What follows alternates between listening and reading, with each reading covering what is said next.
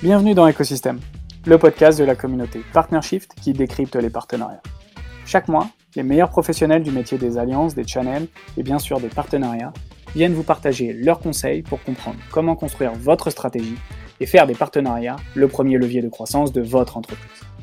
Que vous soyez en startup, dans une PME ou au sein d'un grand groupe, que vous soyez responsable des partenariats, account manager, CEO ou simplement curieux, ce podcast est fait pour vous. Mais avant de démarrer, j'aimerais vous présenter Venkuni, le partenaire officiel de cette saison 1 d'écosystème. Avec André, fondateur de ce cabinet, nous partageons la même passion et la même vision des partenariats qui nous a poussé avec mes associés à créer Partnership. C'est donc un partenaire qui fait sens car il accompagne les CEO à déployer leur stratégie partenariat et à repenser leur écosystème, et ce, en Belgique, en France, en Espagne et bientôt au UK. Alors merci André de soutenir notre podcast. En parlant de podcast, il est temps maintenant de passer à l'épisode du jour en vous souhaitant une excellente écoute. Bonjour à tous et bienvenue dans ce nouvel épisode d'Écosystème. Aujourd'hui, j'ai la chance d'accueillir Édouard Saulnier Arrigui, euh, qui va nous parler recrutement, partenariat et plein d'autres choses. Euh, mais tout d'abord, je vais le laisser se présenter. Bonjour Édouard. Bonjour Alexandre et merci. Euh, bah, ravi d'être là et, ravi d'échanger sur ces sujets qui sont passionnants. Euh, Qu'est-ce que je peux te dire sur moi? Mon parcours, moi j'ai 10 ans d'expérience euh, dans la HR Tech. Euh, euh, je viens d'une formation école de commerce et, j'ai eu des fonctions plutôt sales. au départ, moi je me définis vraiment comme un commercial et, management de sales. Et ces dernières années, en particulier ces, ces quatre dernières années, maintenant dans, différentes boîtes, mais, mais, significativement chez Clever Connect, une boîte de la HR Tech justement qui propose des solutions de recrutement, j'ai monter, structurer, organiser une équipe euh, alliance, partnership. Euh, D'abord à un niveau France très local et puis, euh, et puis jusqu'à jusqu'à fin d'année dernière à un niveau européen. Et donc j'ai plutôt que des expériences dans des scale-up, des boîtes qui sont passées de 50 à 200 ou de 100 à 400 personnes à une échelle internationale. Et tout récemment, je suis arrivé chez Alma en, en novembre dernier, donc il y a six mois, Alma, c'est une solution de paiement fractionné, donc je sors complètement de l'univers HR, je suis basculé plutôt dans le retail et, le paiement, la fintech, euh, pour reprendre la direction des partenariats et, reproduire un peu la même histoire de monter, structurer et, et leverager les partenariats, l'écosystème pour, euh, accélérer le business d'Alma. Comment, euh, comment tu définis le, terme d'alliance dans cet écosystème partenariat? Parce que on en, parlait dans, dans, un des podcasts que j'ai enregistré, il y a le channel management, il y a les alliances avec des intégrations, il y a euh, du partenariat referral. Comment tu situes, toi, les alliances euh, dans, dans, dans, ton job? Par, rapport, tu veux dire, au terme? Ouais, Oui, au terme. C'est un. Écoute, euh, j'ai pas une définition. de toute façon, les partenariats, c'est une fonction qui se structure, s'organise, professionnalise dans, dans, plein, plein d'entreprises en ce moment. C'est devenu un sujet assez assez trendy, assez important. Et, et du coup, bah, comme tout sujet qui se cherche un petit peu et qui se, qui se structure, bah, tu as plusieurs termes qui sortent du lot. Et donc, alliance, c'est fait partie des termes à la mode. Partenariat, pour moi, c'est la même chose. Okay. Tu, tu, peux mettre derrière la notion d'alliance peut-être parfois une notion un peu de d'alliance stratégique et donc peut-être même de M&A. C'est ce que je vois un peu euh, sur le marché. Derrière la notion d'alliance, il peut y avoir derrière euh, euh la, la, stratégie de faire euh, de ces partenariats des futures acquisitions okay. financière. Et voilà, mais sinon, en général, c'est la même chose. Et moi, tel que j'ai créé ce poste d'alliance management euh, dans mon expérience, c'était vraiment euh, la même chose que partenariat. Après, channel, c'est encore autre chose. Ouais, channel, c'est autre chose, mais on, on, va peut-être, on en parlera peut-être après. Mais du coup, du coup, parlons des partenariats. C'est quoi ta vision euh, euh, aujourd'hui? À quoi, à quoi ça sert? C'est, c'est, c'est, Tu l'as dit, c'est très trendy, mais est-ce que c'est une trend ou c'est quelque chose qui est fait pour rester et, et qui a un avenir tout tracé? Non, alors, je pense que ça a toujours un peu existé. Euh, euh, la question, c'est plutôt pourquoi on en parle autant maintenant. Euh, mais ça existe depuis toujours parce que le, principe même de faire, par exemple, du B2B2C, donc de faire de la distribution de produits à travers bah, des distributeurs, ce concept-là, il existe depuis que le commerce existe. Je crois que la notion de partenariat, elle existe depuis que le commerce existe. Donc, c'est pas un sujet nouveau, rien de nouveau sous le soleil. donc, pourquoi on en parle autant? Bah, je crois en tout cas, moi j'ai ce prisme-là, mais j'ai l'impression qu'on en parle beaucoup dans les boîtes tech, ça qui est nouveau. Et alors pour moi, il y a deux grandes raisons à ça. Hein. Euh, D'abord, les boîtes tech, en particulier en France, elles ont beaucoup grandi ces dernières années. Et ça, c'est plutôt récent. et euh, toute la French Tech et, et cet écosystème techno, euh, startup, scale-up s'est beaucoup développé. Et souvent, les sujets de partenariat, c'est un sujet de maturité. Euh, c'est un sujet que tu développes et que tu commences à structurer à partir d'une certaine taille ou euh, d'un certain niveau de produit ou de, ou, de business.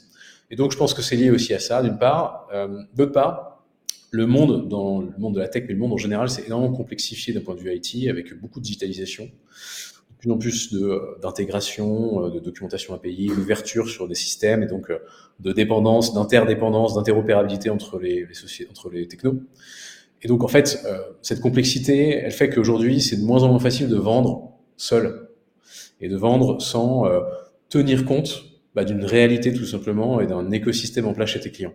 Et plus tu vas vers de la vente grand compte, plus c'est vrai. Et plus en fait tenir compte de ton écosystème, stratégique dans ta vente. Donc pourquoi on en parle maintenant? Je crois qu'on en parle surtout dans la tech et surtout dans des boîtes tech qui, sont, qui ont grandi et qui se trouvent face à des grands comptes qui ont un écosystème complexe et qu'il faut intégrer dans ta stratégie commerciale. C'est super intéressant ce que tu dis sur euh, euh, aujourd'hui le, cette vision d'écosystème qui est en train de se structurer autour des partenariats, parce que tu vois, moi je travaille avec énormément de systèmes de caisse, ça fait 40 ans qu'ils utilisent des distributeurs. Euh, voilà, leur écosystème, ils le maîtrisent, ils le connaissent. Par contre, le business model a changé. La manière dont ils vendent leurs produits a changé et donc euh, notamment grâce à l'arrivée des startups et, des scale-up qui amènent un business model nouveau via l'abonnement et tout. Euh, et du, coup, cette volonté de structurer les partenariats, elle est aussi liée aux coûts d'acquisition qui ont explosé, peut-être au, au, coût enfin, d'un client finalement qui est lié au fait au fonds levé qu'on peut plus dépenser sans, sans, réfléchir pour acquérir sans avoir peut-être une, une, stabilité financière derrière. Enfin, y a, y a nous, on aime bien structurer ça, mais est-ce que derrière, l'écosystème peut être appliqué à un grand groupe de la même manière qu'à une startup? Non, pas, forcément de la même manière. Et puis, tu as plein d'approches possibles. Et euh, faire des partenariats, c'est comme, pour moi, c'est la même chose que dire faire du commerce. Il y a énormément, il y a autant de façons possibles de faire du commerce ou du partenariat euh, qu'il y a, euh, peut-être pas d'entreprise, mais, mais qu'il y a peut-être de types d'entreprises, de verticales, de segments. En gros, aujourd'hui, quand on organise une structure commerciale, organises une équipe commerciale, tu vas évidemment pas prendre les mêmes profils et structurer de la même manière selon que ta cible, c'est plutôt du, small, medium, enfin des PME, des TPE ou, plutôt des très grands comptes et des grandes entreprises internationales. Tu vas pas chercher les mêmes qualités, les mêmes skills, les mêmes compétences, tu vas pas chercher euh, forcément la même organisation et fixer les mêmes objectifs de la même façon. Donc, euh, bah, les partenariats, c'est un peu pareil et ça s'applique aussi bien donc, en fonction des tailles, enfin, des segments d'entreprise que tu cibles, mais aussi des tailles d'entreprise et des niveaux de maturité que tu as en termes d'organisation tu es une PME ou tu es un grand groupe, tu vas pas organiser ton écosystème de la même manière, tu vas pas avoir le même niveau de complexité d'écosystème certainement, etc. Et puis, euh, il y a plein de modèles.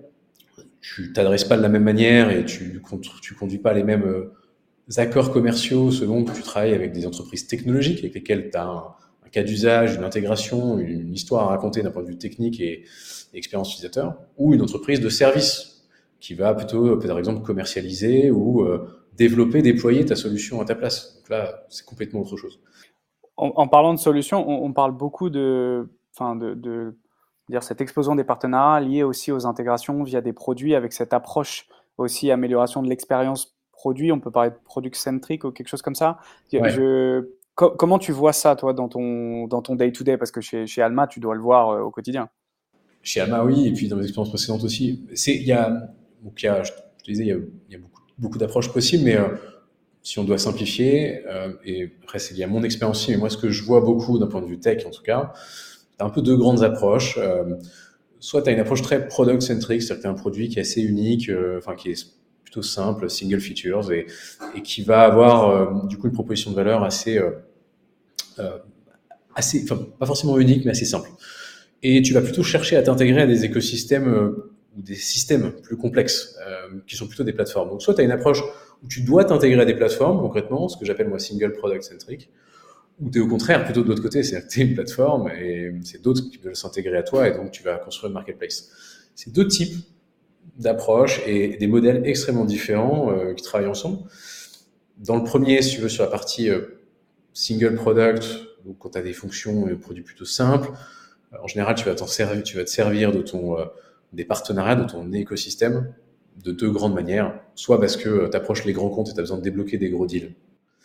Et, euh, et, ces grands comptes, en fait, ils ont tout un écosystème IT, ils ont euh, un directeur de du système d'information ou de la technologie euh, informatique que tu dois convaincre par des arguments IT. Et donc, faire partie de son système, être intégré nativement dans son système existant, ça le rassurera. Donc, ça, je le confirme. Ça, je te le confirme très bien. Chez Sodexo, on a, on a des partenaires IT très forts. Et quand tu es déjà intégré à eux, effectivement, les conversations se passent de manière plus fluide. Dans plein de cas, si tu n'es pas intégré, tu n'es même pas à la table t'es même pas dans le game, tu pas la porte, c'est fini, tu reviendras plus tard.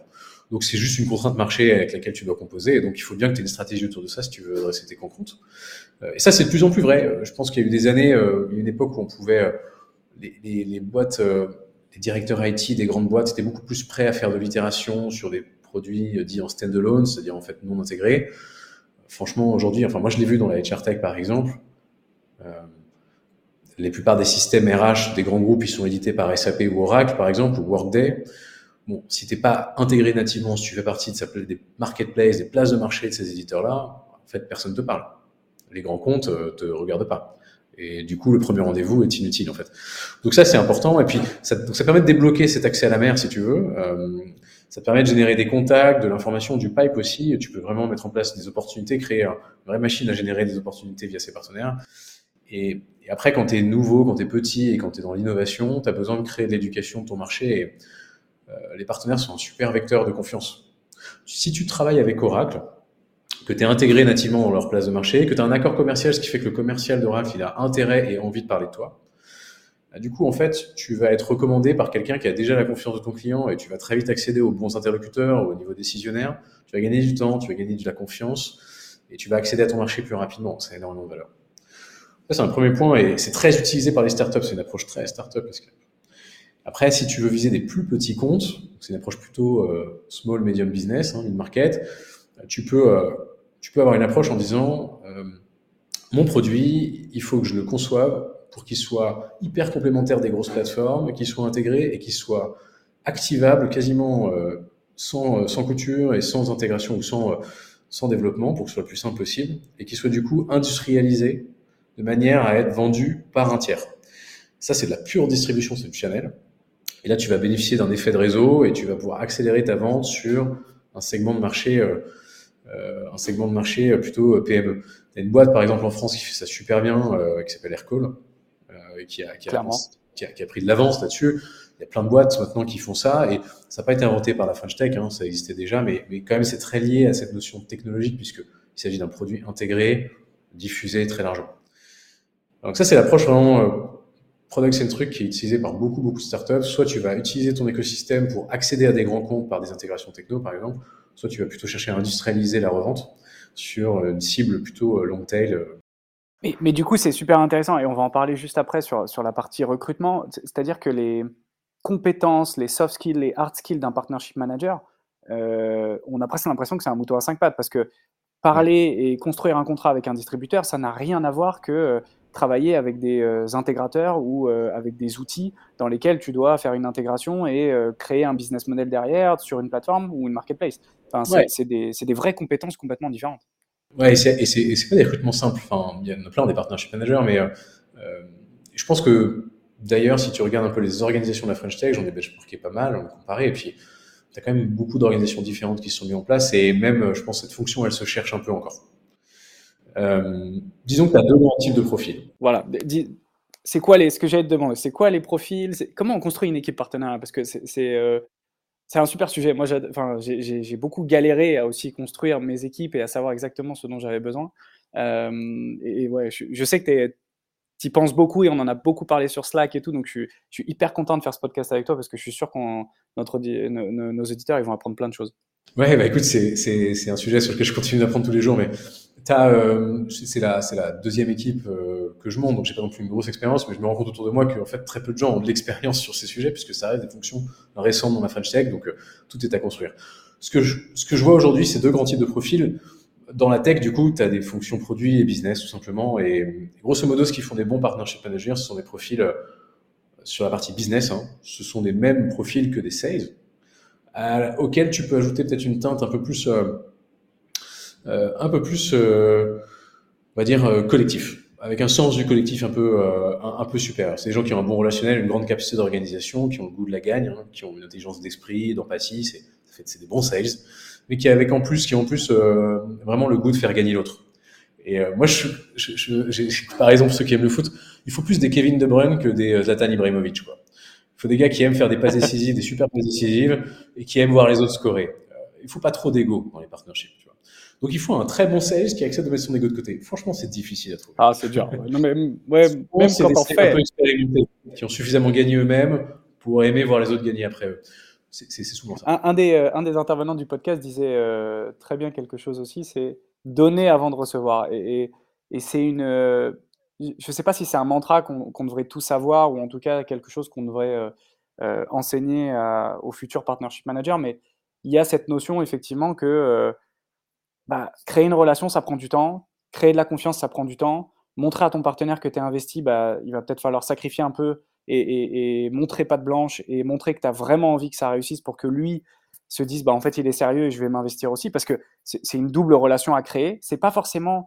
Je vais pas dire qu'un sales, c'est pas, euh, pas la même chose parce qu'il faut convaincre le client, il faut créer la relation. Et d'ailleurs, généralement, quand un sales quitte une boîte, tu as quand même beaucoup de clients qui se posent des questions parce qu'ils ont construit une très bonne relation avec lui et euh, ils sont un peu perdus parfois, ils ont un peu peur de plus avoir la même relation, le même euh, coup de fil à 19h euh, quand ils ont un problème. Enfin, c'est la relation humaine, elle est super importante dans notre job et elle est peut-être encore plus importante qu'un sales, mais ça, ça, compte massivement, je trouve. Ouais, mais comme un sales, tu veux. Enfin, un sales grand compte, par exemple, il va être sur des sujets long terme, il va devoir créer du, de la confiance avec des interlocuteurs multiples parce que la vente est complexe, elle est elle est influencée par plusieurs parties prenantes, donc euh, il faut de la patience, euh, capacité à créer de l'intimité, de la crédibilité, euh, du sérieux et de la confiance. Enfin, ça prend du temps tout ça. Et, et donc partnership peut-être encore plus, c'est peut-être encore plus systématique. Mais, mais donc oui, c'est ça, c'est ce sont ça les compétences moi que je cherche en premier. Après sur la sur les autres, deuxième grand type de profil plutôt produit. Euh, tu peux mettre derrière ça des notions aussi de programme manager ou de, de project manager même. D'ailleurs moi chez Alma je recherche un project manager dédié euh, plein pour les partenariats. Pourquoi? Parce que souvent, euh, souvent c'est la difficulté du partenariat, c'est euh, réside dans l'alignement des, équipes et des directions. Et il faut, il faut de la méthodologie pour, pour bien aligner à la fois des processus, des objectifs, des, éléments de langage et de communication, des propositions de valeur, des technologies. Et donc c'est complexe, ça prend du temps, et c'est extrêmement difficile de trouver des gens qui sont à la fois très business et très projet. C'est pour ça que moi je sens de la fonction, euh, parce que j'ai moins de difficultés à recruter des gens très business avec un binôme de personnes plutôt très projet ou produit. Euh, chez Clever Connect, on était un produit, on avait un produit SaaS, il me fallait vraiment du product partnership. Chez Alma, il faut aligner plus d'équipes encore. On parle de paiement, euh, avec du crédit, donc il y a des notions de risque, euh, de contrôle de marge, c'est très transactionnel, il y a des sujets de compliance, de régulation. Et donc les projets sont encore plus complexes, il ne s'agit pas que d'une intégration technique, mais aussi d'un alignement de process avec euh, une dizaine d'équipes, rien, rien, que dans mon organisation. Et donc c'est clairement du projet. Et pour ça, en fait, il n'y a pas de secret, il y a des méthodes. Euh, ça n'a rien de réinventer, et puis ça n'a rien de créer des, de chercher à recruter des moutons à cinq pattes, sinon c'est des recrutements qui prennent huit mois. Il vaut mieux créer un bon binôme, avec chacun domaine d'expertise, quelqu'un qui est très orienté sur le go-to-market, la stratégie commerciale, le pourquoi de ce partenariat d'un point de vue commercial, avec des objectifs et de l'animation. Un autre qui est plutôt focalisé sur la livraison du projet, à compter du moment où il a été décidé, et l'alignement des équipes, des processus et, des documentations. C'est très intéressant parce que tu dis que parfois, il y, a, il y, a, quand même énormément de notions à intégrer en tant que partnership manager parce que tu dois être conscient euh, de, de plein de sujets dans la boîte qui sont pas directement liés à ce que tu fais au quotidien, mais que tu dois prendre en compte pour pouvoir délivrer euh, euh, le travail en tant que partnership manager. Euh, comment, comment tu prépares tes équipes à tout ça? Parce que est-ce que tu leur dis il faut être opérationnel tout de suite? Est-ce que tu leur laisses du temps? Est-ce que, est que quand tu les, tu les recrutes, ta direction est consciente que euh, une équipe partenariat, c'est peut-être pas, en, on peut pas la setup peut-être en, deux semaines et que bah, les ressources sont rares sur le marché aussi aujourd'hui. Enfin, on va pas se mentir, il y a, quand même pas euh, ressources illimitées euh, dans notre métier là. peut-être plus facile à trouver en business parce que tu as des gens qui viennent des sales, qui se reconvertissent ou même un peu du market. Mais, en produit pur, euh, c'est pas forcément des gens qui ont ce goût de la connexion quand ils bossent en produit ou en tech. Donc, enfin, en tout cas, de la relation. Donc, c'est comment comment t'expliques ça, toi, à, ton, à ta direction aujourd'hui Et quand tu es arrivé chez Alma, ça a dû être des vraies discussions. Ouais, ça dépend à quelle étape de tu dans l'organisation. Euh, l'organisation sens large, hein, pas seulement celle des partenariats. C'est-à-dire que dans une boîte comme Alma, on est, euh, on est presque 400 à l'heure où on se parle aujourd'hui. Euh, on a levé presque 300 millions au total. C'est une boîte qui a, qui a, beaucoup de moyens et qui s'est qui s'est développée très rapidement. Mais du coup, la structure même de l'organisation est très mouvante, comme souvent dans les scale-up. Et donc, faut être capable de s'adapter. Et en ce qui concerne les partenariats, c'est c'est plutôt le début de l'histoire. Et donc, faut effectivement, faut, faut tenir compte de ce temps long dans euh, dans le ramp-up, dans le dans, la phase de dans la phase de même dans, l'impact. Donc, oui, chez Alma, en l'occurrence, c'était plutôt sur des phases de, de, de formation, d'adoption, d'onboarding qui sont assez longues, plusieurs mois. Et tu as plusieurs moyens d'évaluer cet impact-là. On pourra en parler si tu veux, des indicateurs. Euh, après, il y a quand même des, des choses qu'on peut aller chercher très vite et on a quand même des partenaires existants chez Alma en l'occurrence. Donc, il y a des sujets sur lesquels tu peux euh, avoir de l'impact très rapidement. Faut bien... Les fameux quick wins? Ouais, oui, tu peux avoir des quick wins. Euh, déjà, enfin, si je parle pour mon expérience, chez Alma, tu as tout un écosystème de partenaires qui aujourd'hui est en demande.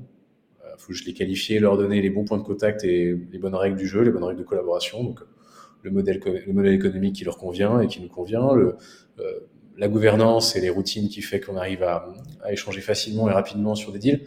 Il y a déjà aujourd'hui euh, entre 5 et 10 du, du, pipe qui est généré par les partenaires, alors qu'il y a très, qu'on est très peu nombreux.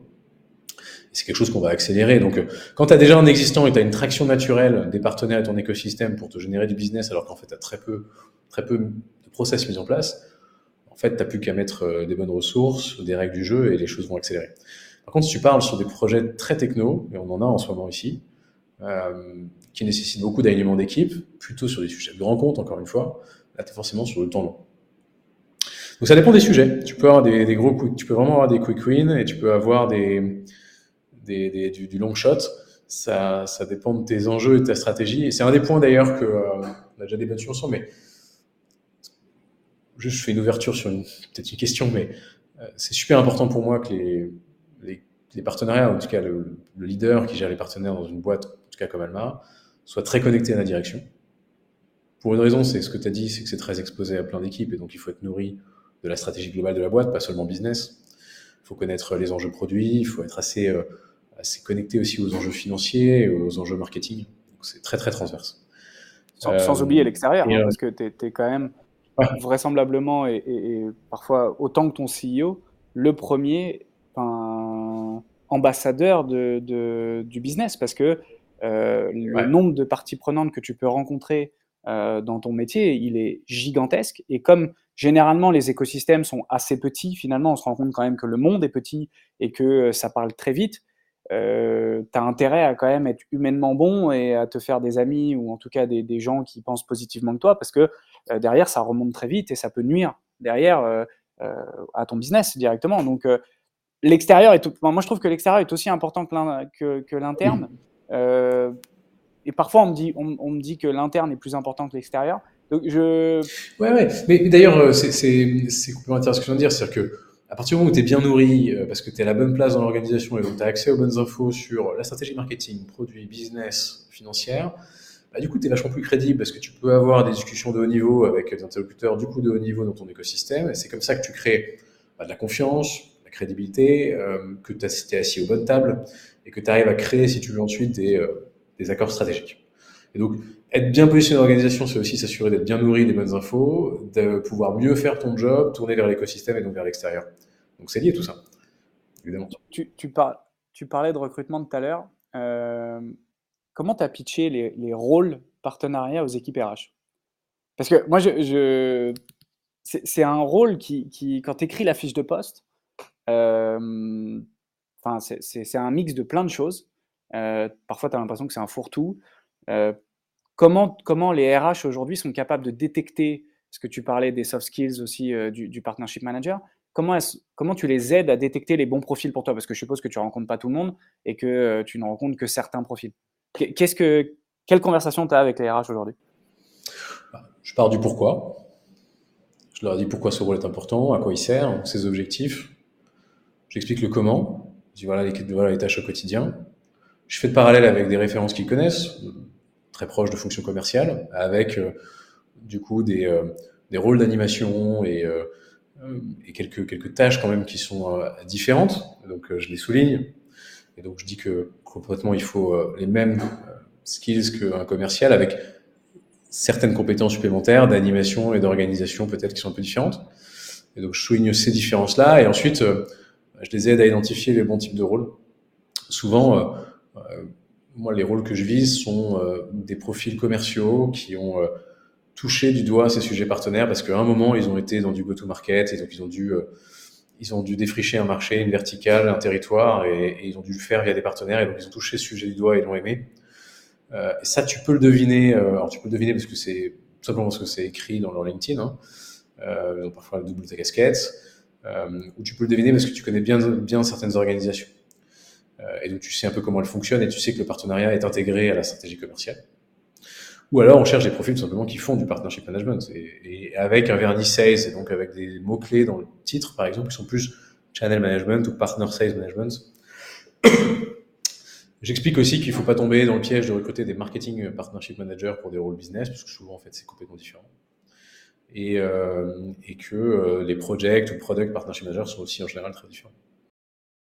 Moi, j'avais, j'avais, c'est marrant que tu parles de marketing parce que c'était un des sujets, moi, qui m'avait le plus euh, embêté chez DeliverEck parce que j'avais l'impression d'être décorrélé de la stratégie marketing et qu'on mettait pas assez en avant nos partenaires qui pouvaient nous ramener du lead, qui pouvaient nous apporter de la brand awareness, de la légitimité sur un marché.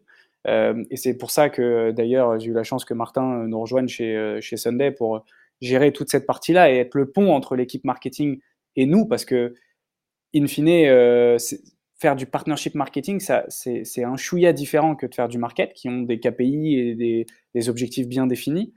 On parle beaucoup de brand awareness euh, quand même en partenariat, mais, mais derrière, mesurer euh, tous ces KPI-là. Et, donc, j'ai une question pour toi sur, sur les KPI et, les objectifs, les résultats. Comment, comment tu structures ça? Parce que je pense que c'est la première question que tout le monde te pose quand tu es head of partnership.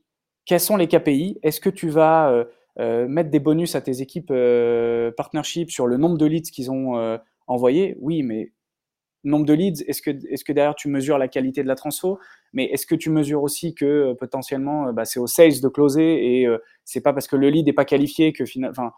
Il y, a, tout un truc où les KPI dans les partenariats aujourd'hui, j'ai l'impression que c'est quand même complexe. Les conversations aussi sur notre communauté, bah, tu les vois. Euh, comment tu définis, toi, tes KPI avec tes, euh, équipes?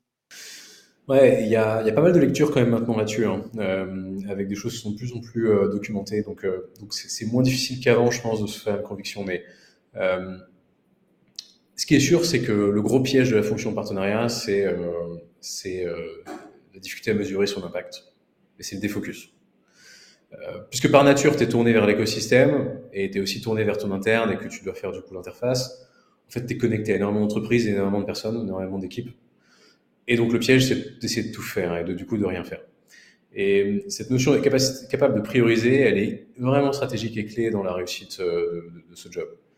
Donc, la capacité d'organisation, de concentration, de focus sur des, sur des sujets clés, être capable de livrer un projet de A à Z, c'est extrêmement difficile et dans, dans beaucoup de fonctions d'ailleurs, c'est très difficile d'exécuter des partenariats avec un impact, enfin un objectif et un impact atteint de business.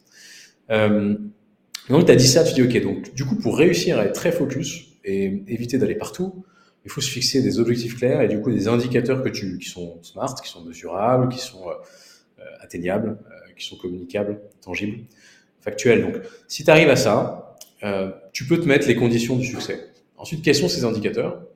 Euh, Si tu prends un peu de lecture via ce que fait Reveal ou ce que fait Crossbeam, euh, des différents médias sur les partenariats un peu spécialisés. Ils te disent en gros qu'il y a toujours trois, trois grandes catégories d'indicateurs. Il y a partner source, partner influence et partner booking ou closing. Signifie en fait que tu peux avoir, utiliser tes partenaires pour sourcer, donc générer du nouveau business, créer du pipe, euh, influencer du business existant, c'est-à-dire sécuriser ton pipe commercial par des actions que les partenaires peuvent mener pour, pour t'aider à closer, donc gagner euh, plus souvent.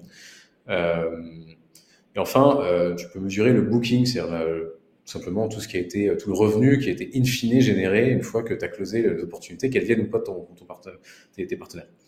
Donc ça, c'est des grandes catégories d'indicateurs. Et ensuite, euh, moi j'ai une petite matrice où je prends ces catégories d'indicateurs et je mesure euh, pour chacun d'eux d'abord euh, leur capacité à, générer et closer du pipe. Donc je vais regarder le volume d'opportunités générées par trimestre par exemple, le montant du pipe cumulé. Donc je regarde le, volume des paniers d'achat potentiels.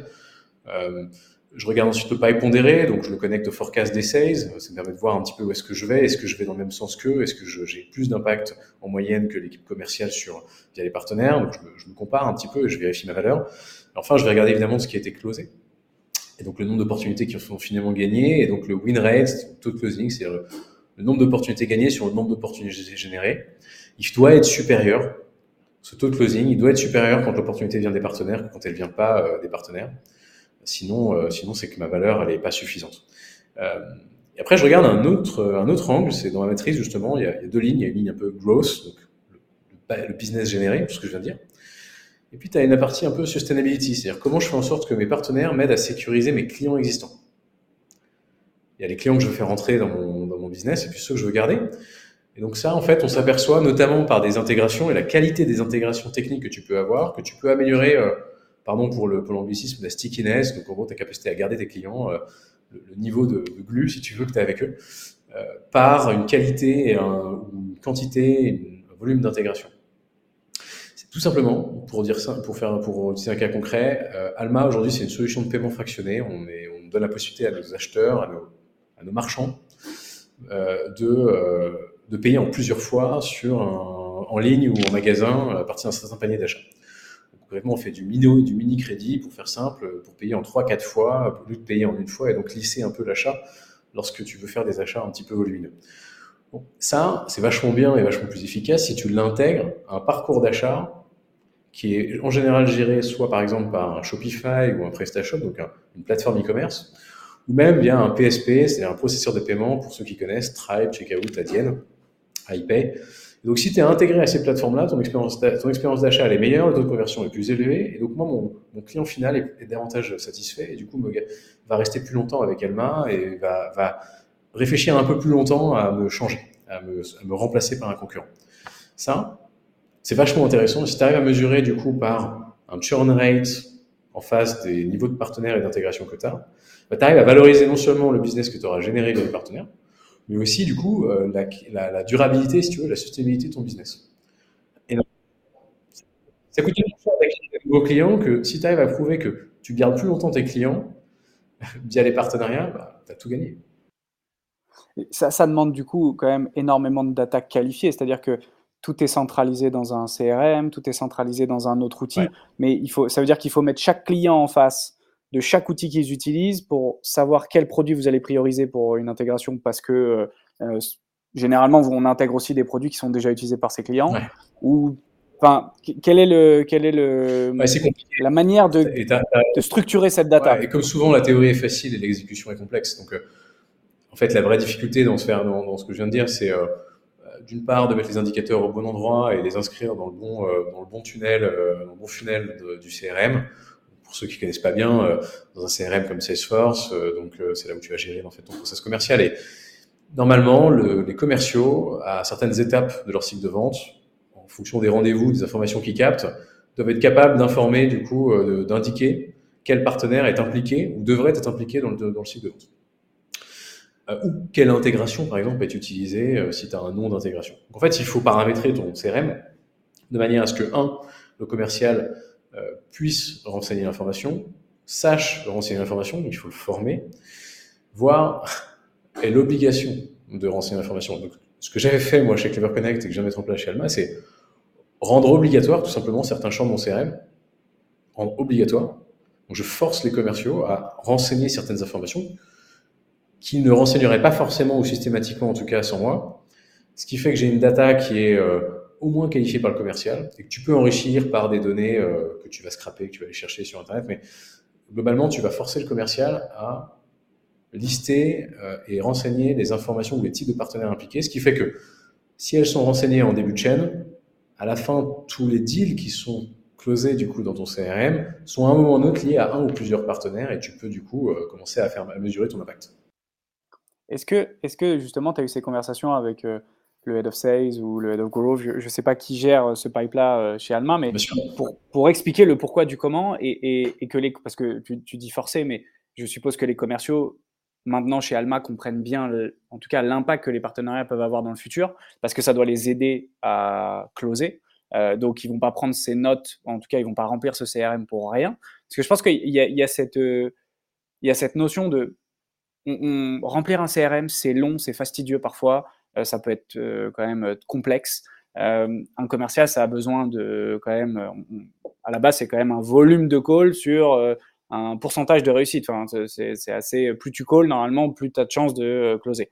Est-ce que, est-ce qu'ils se sont déjà aperçus qu'en faisant moins de calls, mais en remplissant plus d'infos, avec des partenaires, ils ont closé plus facilement? Ou c'est encore trop tôt? Ouais, ça dépend des personnes et ça dépend des équipes. Et c'est encore un peu tôt. Mais euh, là où j'étais allé au bout des choses, justement, euh, chez Clever Connect avant Alma, euh, ouais, c'était, c'était au bout d'un moment, ça a été compris. Par un gros travail de communication de ma part. Hein. Et, et, et, bien sûr. et en fait, ce qui fonctionne, c'est, c'est un peu l'œuf et la poule. C'est-à-dire que si tu as les bons indicateurs, tu sais du coup mettre en face ton impact. Et si tu sais montrer ton impact, tu sais expliquer pourquoi c'est important, tout simplement. Et donc, si tu sais pour expliquer pourquoi c'est important, tu arrives à convaincre et du coup, les gens font plus naturellement. Euh, sauf que bon, pour arriver à mesurer ton impact, il faut que les gens aient renseigné les informations, il faut que les sales aient, eu un peu de discipline, etc. Donc, tu commences, comme souvent, des gros sujets d'adoption euh, organisationnelle, tu commences par trouver des champions, des commerciaux, en fait, qui sont hyper sponsors, qui ont compris la valeur par une ou plusieurs expériences de vente qui se sont bien passées grâce à toi. Euh, tu utilises ça, tu en fais un cas d'usage, tu en crées, euh, crées une vraie référence, tu la communiques en interne, et puis la communication, c'est de la répétition, donc tu la présentes souvent, etc., etc. Et ça demande un alignement organisationnel important avec le head of sales, avec le, patron des RevOps, si c'est lui qui a paramétré le CRM, et si tu as une fonction RevOps dans, ton, dans ta boîte, euh, donc Revenue Operations, etc. Et c'est ça le, c'est ça la clé de mettre en, enfin, pour mettre en place une culture partenariat finalement forte dans une boîte et que ça réussisse, c'est ça les clés Moi, je pense que le patron des partenariats doit être au même niveau que du patron commercial.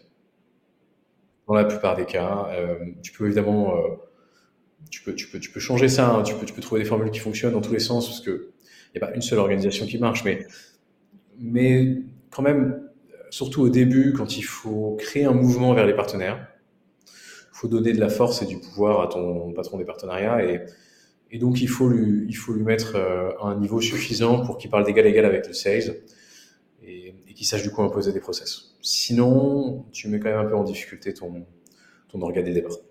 Tu C'est un super, c'est un super tip à donner du coup à des CEO qui pourraient nous écouter. Est-ce que tu en as d'autres, euh, en tout cas aujourd'hui, euh, sur des pratiques que tu as pu voir dans, que ce soit chez Alma ou chez Clever Connect ou, ou même dans les discussions que tu peux avoir avec d'autres euh, Head of Partnership? C'est quoi les tips en tout cas les manières de communiquer aux CEO qui voudraient lancer leur, leurs équipes partenariats C'est quoi les, les, ah, les bases? Le plus difficile, c'est de lancer, l'équipe au bon moment, pas trop tôt et pas trop tard.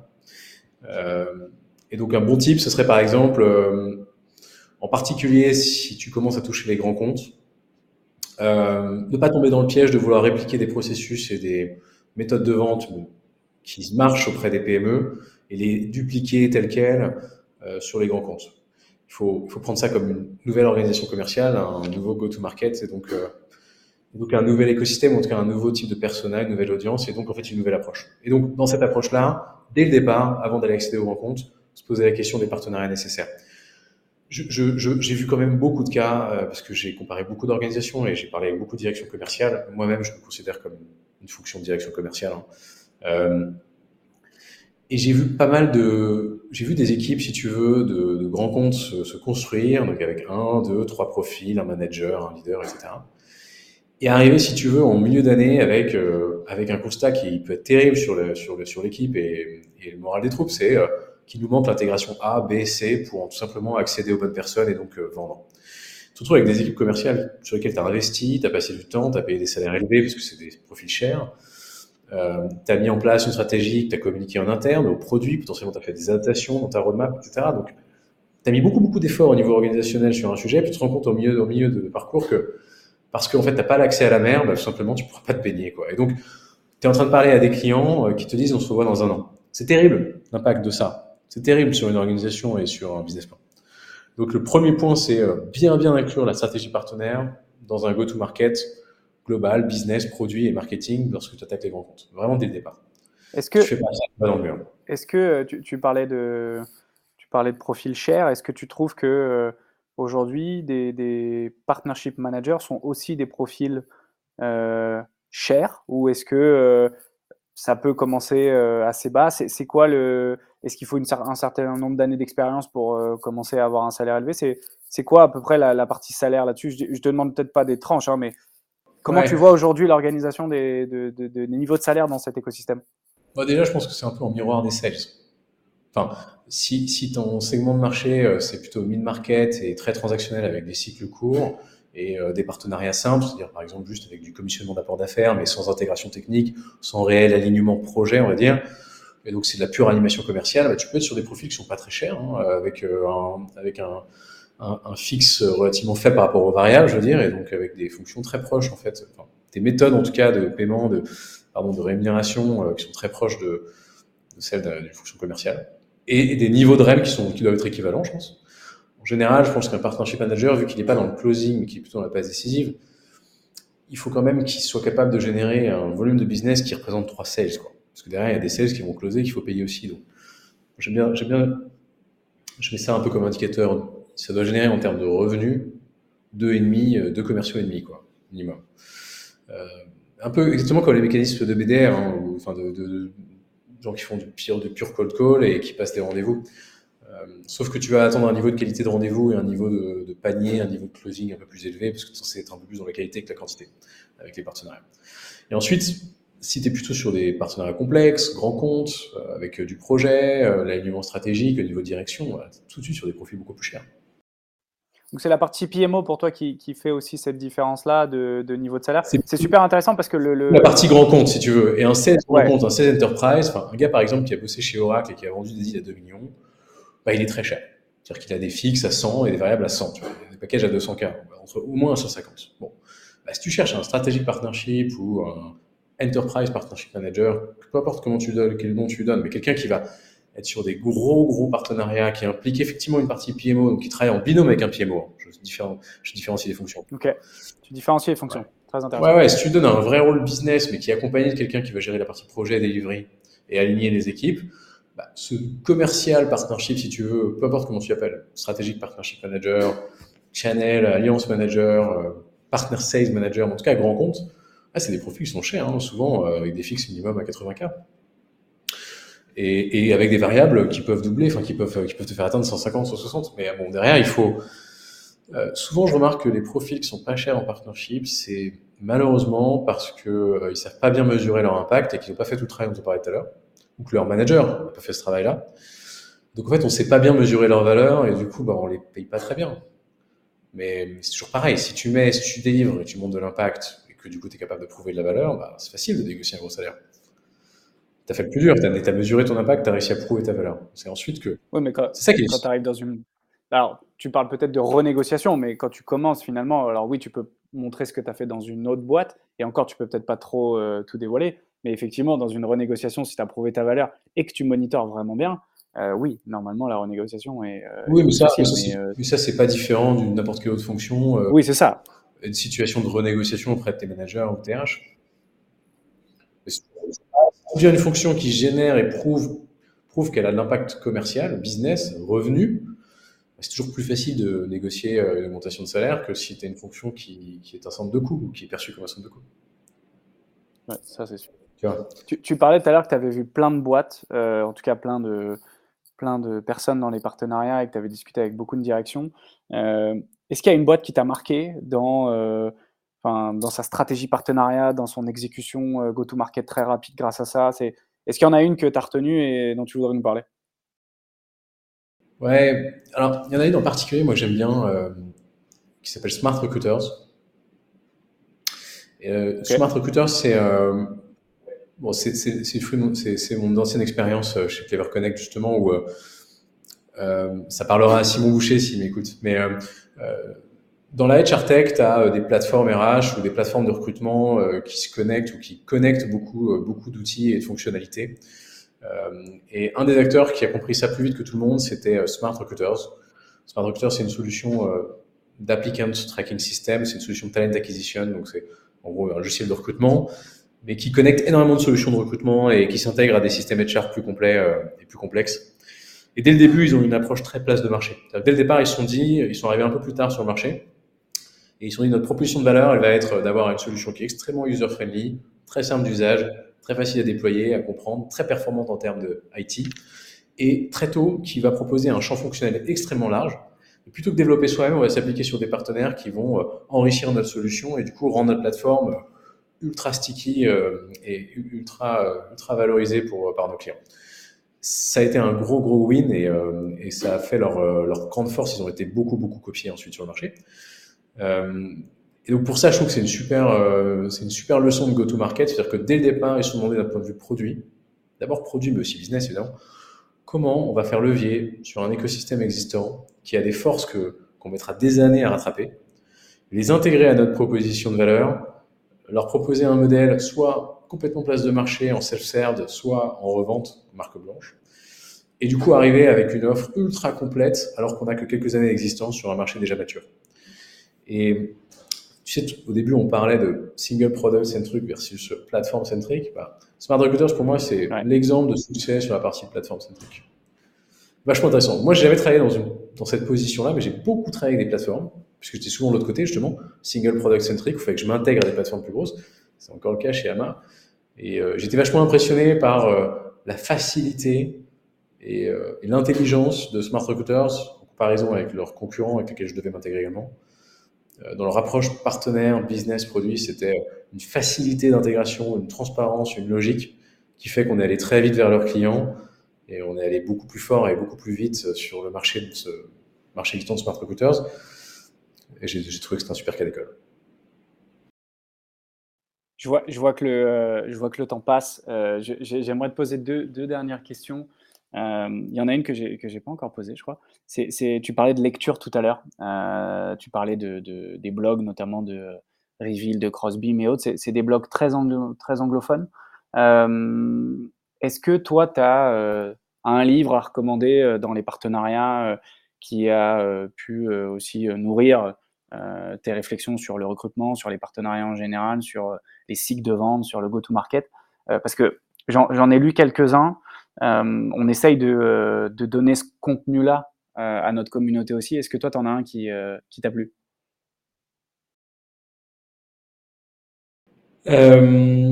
Ouais, alors je, vais peut-être. j'ai lu un,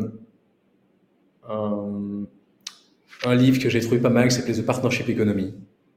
c'est peut-être le seul bouquin que j'ai lu là-dessus. J'ai pas lu beaucoup de livres sur la partie partnership. J'ai lu beaucoup d'articles, beaucoup de contenu. Euh, il y a un bouquin qui s'appelle Partnership Economy. Je suis en train de le chercher en même temps que je te parle. Euh, l'auteur, c'est euh, David A. Yovano, qui est très bien. Je l'ai lu aussi. Il est, il est très varié parce que tu, vois, aujourd'hui, on a, on a parlé de, de product centric, on a parlé de plein de choses. Et, dans ce bouquin, ils il, enfin, il parle aussi de tout ce qui est influence marketing. Euh, il parle de, du e-commerce. Il parle de. Il aborde les partenariats dans un, sur un modèle très global avec tous les métiers qui peuvent être liés au partenariat et tu te rends compte quand même que les frontières entre marketing, vente, euh, e-commerce, partenariat en tant que tel, elles sont quand même assez floues parfois et euh, certains disent que c'est du marketing, d'autres que c'est du partenariat. Et donc c'est euh, finalement un peu le enfin, partenariat, c'est presque un mindset, c'est peut-être c'est une manière aussi de travailler aussi presque plus grande qu'un métier parfois. Ouais, et d'ailleurs, peut-être que c'est une bonne ouverture, mais euh, tu vois, moi je vois de plus en plus passer des nouveaux rôles, et je trouve ça très bien, et euh, je pense qu'il faut aller vers ça, qui sont des euh, VP écosystème. Donc déjà, ça veut dire que c'est des postes qui passent, qui deviennent des C-level, VP ou Chief écosystème. Et dans cette terminologie, tu te dis en fait, on n'est pas, on n'a pas quelqu'un qui s'occupe des partenariats, on a quelqu'un qui s'occupe, qui se préoccupe de la place de l'organisation de l'entreprise dans son écosystème. Et l'écosystème, c'est en fait pas seulement, euh, pas seulement tes, tes, tes, tes, partenaires intégrés, mais c'est tous ceux avec lesquels tu pourrais travailler qui partagent une audience commune. Euh, je te donne un exemple. Chez Alma, euh, on n'a aucune raison de s'intégrer avec des solutions, par exemple, euh, qui font de l'analyse de site e-commerce. Pour autant, je pense à Content Square. Content Square, c'est une super solution qui permet d'apporter de l'analytics et et, aider la stratégie e-commerce d'une boîte par l'analyse permanente des indicateurs de conversion et, et d'acquisition de trafic sur un site e-commerce. Super boîte. Ouais. Super boîte. Super boîte. Et il n'y a aucune intégration possible entre Alma et eux. Ça n'a pas de sens d'un point de vue techno. Par contre, c'est des gens qui parlent au patron e-commerce, qui sont les mêmes personnes qu'on doit convaincre nous sur nos solutions de paiement. À la fin, le paiement est tout au bout du funnel de conversion. Et donc, tu peux raconter une petite histoire en disant qu'on a un moment un persona commun et ben Content Square, ils font partie euh, de notre écosystème. Pour autant, c'est pas un partenaire technologique et c'est pas euh, pas la, boîte la plus évidente. Bah, tu vois, euh, demain, on devrait travailler avec, un peu plus avec avec avec Content Square. On devrait travailler avec eux comme un comme faisant partie d'un écosystème sur lequel on doit faire levier pour générer du pipe. Et donc cette notion de VP écosystème, elle montre un que en fait la notion de partenaire elle est plus large et que donc tu dois travailler et tu dois parler en fait au monde qui t'entoure de façon euh, soit un angle marketing, un angle technique, un angle business. Et, euh, et tu dois mettre, euh, tu dois ériger ce rang-là, ce rôle-là à un rang de direction générale, en tout cas proche d'une direction générale, pour aligner l'ensemble des départements sur le message, donc le marketing, euh, la stratégie et le focus commercial, donc le business, et, euh, et la roadmap, donc le produit je, suis très content de voir qu'on ne s'est pas trompé de nom pour le podcast, du coup. euh, Et, je vais, je vais, j'aime beaucoup le, tu, tu, me parles de Content Square. Est-ce que tu me suggères de parler au Head of Partnership de Content Square Oui, ouais, Parce qu'il doit. Faut que tu parles avec Mathieu Baudel. Euh, donc je passe, la, je, je, passe la, je passe le ballon. Mathieu, euh, il est Head of Partnership France. Euh, on se connaît un peu avec Mathieu. Il a, un, il a une super expérience de pure channel management, distribution, animation commerciale. C'est un pur sales. C'est un, je pense que ça fait partie des gens qui sont euh, plus piqué au niveau commercial dans la fonction partnership et il travaille depuis longtemps dans ce métier. Puis en plus, il a été formé à l'américaine chez Citrix quelques années. Euh, donc il a, il a les bonnes méthodes et les bons, les bons indicateurs et, les bonnes pratiques. Euh, super intéressant de discuter avec lui. Eh ben, écoute, trop cool. Merci beaucoup. Je vais, euh, je vais, je vais lui passer un petit message. merci beaucoup. Est-ce que, est-ce que tu veux résumer quelque chose, dire un dernier, un dernier conseil à nos auditeurs pour, pour bien recruter et démarrer sa stratégie partenariat? Euh, J'ai un, peu, tout dit, je pense, en tout cas le principal, mais euh, euh, pour ceux qui se posent la question de comment recruter et, comment être en succès sur ce job, posez-vous, demandez-vous à quel point vous êtes concentré dans votre job et vous avez bien fait votre tiering et votre niveau de priorité parmi tous les acteurs de cet écosystème-là dans ce mapping comment vous mesurez cet impact et ensuite comment vous le communiquez. Et la communication, elle est super clé, surtout qu'elle est difficile quand on doit convaincre et communiquer auprès de beaucoup d'équipes en interne et en externe. Euh, et ça, c'est super important. Euh, et ensuite, euh, je dirais qu'il ne faut pas hésiter à, mettre cette fonction-là un petit peu au cœur de la stratégie aussi commerciale et enfin business au sens large. Il ne faut pas hésiter à demander et, et, à imposer en fait une vision, une vision partenaire au sein de l'organisation et donc à, à, demander de pas être seulement dans une organisation commerciale et donc simplement, tu vois, euh, restreint à du pur sales. Euh, en gros, pas hésiter à demander à être codir, pas demander à hésiter, euh, pas hésiter à demander à, à, avoir une place auprès des décideurs de la boîte. En fait, sinon, je trouve que le job devient vraiment très difficile. C'est mon expérience. Bah écoute, merci beaucoup. Moi, je vais, je vais rebondir sur un point, c'est communiquer. C'est pour avoir fait ce job, c'est un sujet qui m'a été reproché à, plusieurs moments parce qu'il y avait une sorte de flou qui s'installait sur euh, des timelines d'intégration, etc. Moi, j'étais focus à 3000, j'étais euh, euh, sur mes priorités, je, je, je, voyais pas grand-chose autour de moi à part mon équipe. Et, et ça, pour réussir à installer les partenariats et une culture des partenariats durables dans une boîte, il faut communiquer. Il faut, faut, faut, faut bien jauger entre le temps que tu passes à communiquer pour pas faire euh, euh, trop de euh, café et co, bien choisir les moments, mais surtout être au bon moment avec les, les C-level pour, pour soit les rassurer, soit montrer la valeur que tu apportes, parce que c'est parfois complexe à, à, à mesurer à court terme, et donc tu t'hésites à en parler avant vraiment d'avoir réussi ta première intégration et, le lancement de tes premiers clients, etc. mais, c'est la clé. Moi, je, je, sais que j'en ai appris beaucoup avec mes avec mes CEO là-dessus. Euh, donc ça, c'est un point. Euh, ouais, je te rejoins à 100% là-dessus.